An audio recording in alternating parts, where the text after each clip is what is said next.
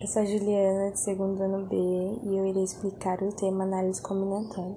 Bom, em algumas situações é possível você descobrir o número de forma direta, porém, em algumas situações é necessário você calcular esses valores. Nesse caso, a gente utiliza as fórmulas de permutação, arranjo e combinação. A fórmula permutações, você irá pegar os números que você irá utilizar e a fórmula será utilizado P n igual a n fatorial. E assim você descobrirá o resultado desejado. O arranjo é a n, p igual a n fatorial dividido por n menos p fatorial.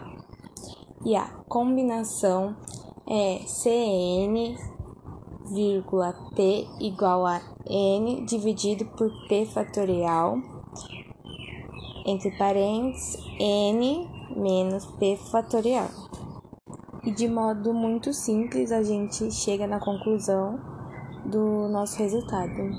Também tem outro exemplo que a gente pode pegar um número, exemplo 7, e fazendo ele vezes, diminuindo até o número 1. Por exemplo, 7 vezes 6 vezes 5 vezes 4 vezes 3 vezes 2 vezes 1.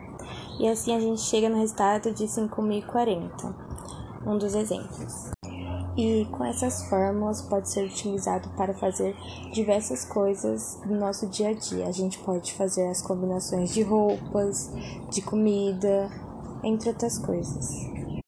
E essa foi a minha explicação do que eu entendi do tema análise combinatória.